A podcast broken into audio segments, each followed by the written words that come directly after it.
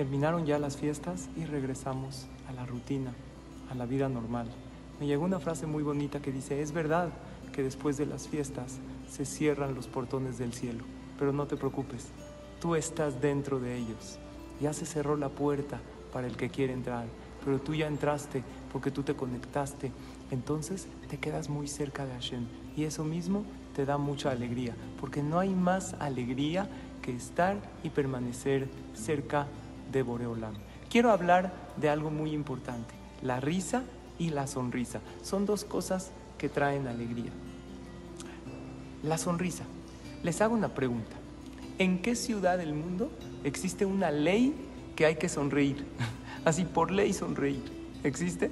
La respuesta es en la ciudad de, de Milán, en Italia.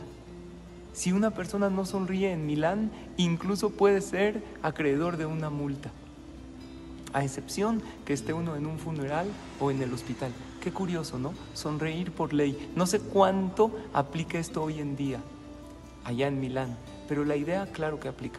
Casi en cualquier situación de la vida es muy conveniente sonreír. Claro que hay excepciones, pero las investigaciones dicen que la sonrisa libera endorfinas y nos hace sentir mucho mejor. Además, contagia a los demás.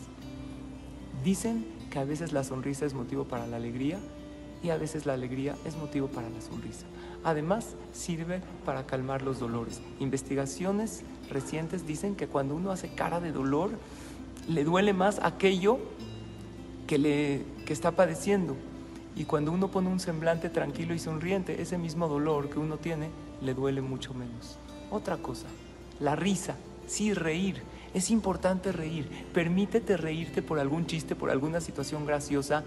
Hashem te manda en la vida cosas graciosas. Ríete. Nos hemos hecho tan serios que ya no nos reímos, hasta de cosas chistosas. ¿Saben? Leí algo interesante. Un minuto de enojo debilita tu sistema inmune por cuatro o cinco horas. Y un minuto de risa fortalece tu sistema inmune por hasta 24 horas. Yo en mis clases, los que me conocen, trato de que haya risa y también sonrisa, porque son cosas que nos hacen ser más felices. Herramientas sencillas que nos regaló Hashem para ser más felices y hacer felices a los demás.